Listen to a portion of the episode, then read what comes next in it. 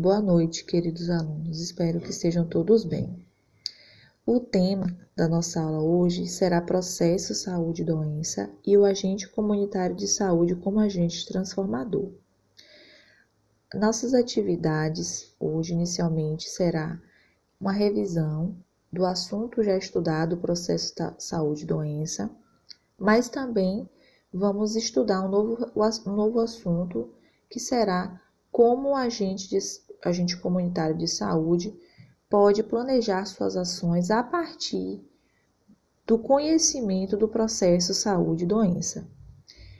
Essa, essa atividade será realizada por meio de slides, né? Vou apresentar slides com o conteúdo da nossa aula e em seguida vamos fazer um pequeno teatro, uma simulação de como seria uma visita domiciliar.